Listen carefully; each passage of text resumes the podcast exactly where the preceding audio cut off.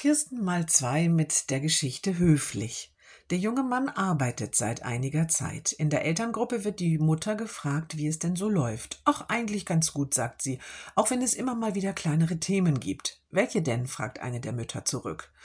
Er will immer sehr höflich sein. Neulich hat er seinen Kolleginnen ein Kompliment über ihre Busen gemacht. Ähm, das fanden die natürlich nicht so witzig und haben mich gebeten, mal darüber mit ihm zu reden.